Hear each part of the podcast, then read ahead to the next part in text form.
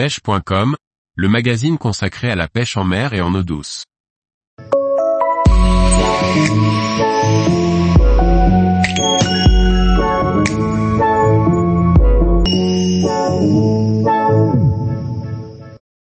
Brochet en plan d'eau, faire la différence face à la pression de pêche. Par Julien Lecouple.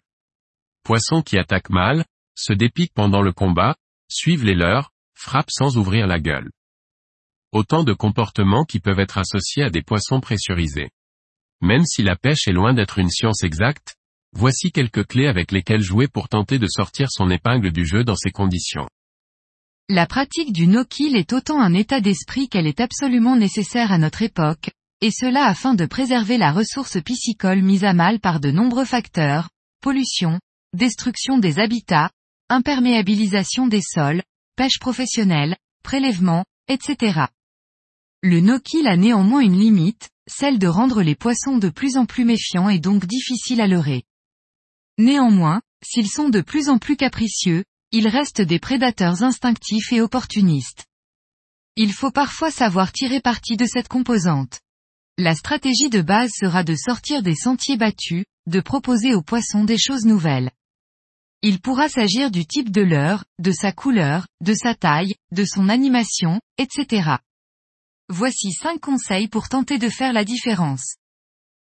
Ici il est question de jouer sur deux extrêmes, une approche plutôt fine, que l'on pourrait qualifier d'imitative, et une approche incitative caractérisée par l'emploi de très gros leurres.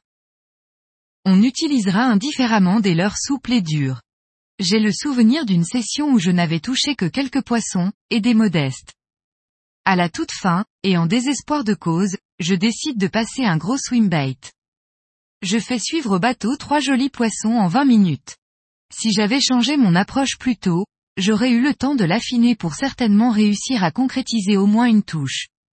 Les poissons suivaient, je tenais quelque chose, il ne restait plus qu'à trouver l'élément déclencheur. Une couleur, une vitesse de récupération. Ici, il est davantage question de jouer avec la ligne latérale des poissons qu'avec leur vue.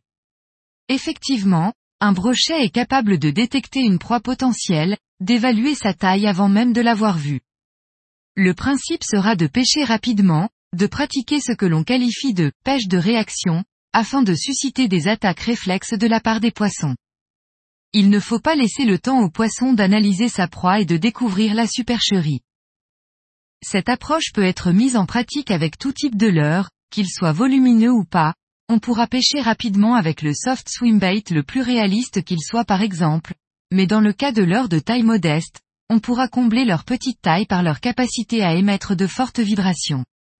Les lames et les lipless, pour ne citer que, ramenés rapidement en linéaire sont parfaits pour cet exercice. On incite et on ne laisse pas réfléchir. Aussi, Lorsque l'on ne peut pêcher que du bord, le fait de pouvoir lancer plus loin peut représenter à lui seul un facteur différenciant, les poissons n'ayant pas l'habitude d'être sollicités au-delà d'une certaine limite. J'ai vécu cette situation à plusieurs reprises en pêchant le brochet sur des plans d'eau fortement pêchés et j'ai notamment en mémoire une sortie avec mon père où nous avions rapidement compris que la clé était de changer de l'heure très régulièrement. Effectivement, à chaque fois que nous changions de l'heure cela entraînait rapidement une réaction de la part des poissons, une touche, transformée ou pas, puis plus rien. On changeait alors de l'heure et le schéma se répétait. Suivant le moment de la journée, il suffisait parfois de ne changer qu'une caractéristique du leurre, la couleur par exemple, comme il était indispensable de changer totalement de type de leurre à d'autres moments. L'idée est de changer aussi souvent que possible, ne pas insister plus de 15 minutes avec un même leurre. Un schéma de pêche assez peu orthodoxe, je le concède, mais efficace dans certaines situations.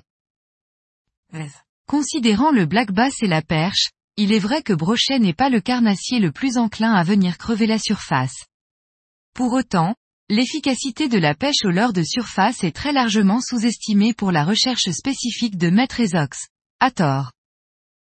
Si l'emploi de cette catégorie de leurre sera certainement plus productif dans des biotopes où les brochets ont une propension assez importante à se nourrir en surface, de grenouilles notamment, de par le fait qu'elles soient sous-employées, celle-ci représente une approche atypique et nouvelle quel que soit le milieu. À ne surtout pas négliger.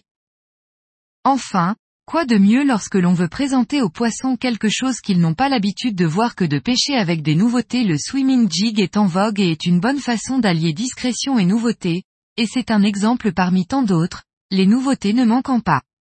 Surprenez les poissons. Tous les jours, retrouvez l'actualité sur le site pêche.com. Et n'oubliez pas de laisser 5 étoiles sur votre plateforme de podcast.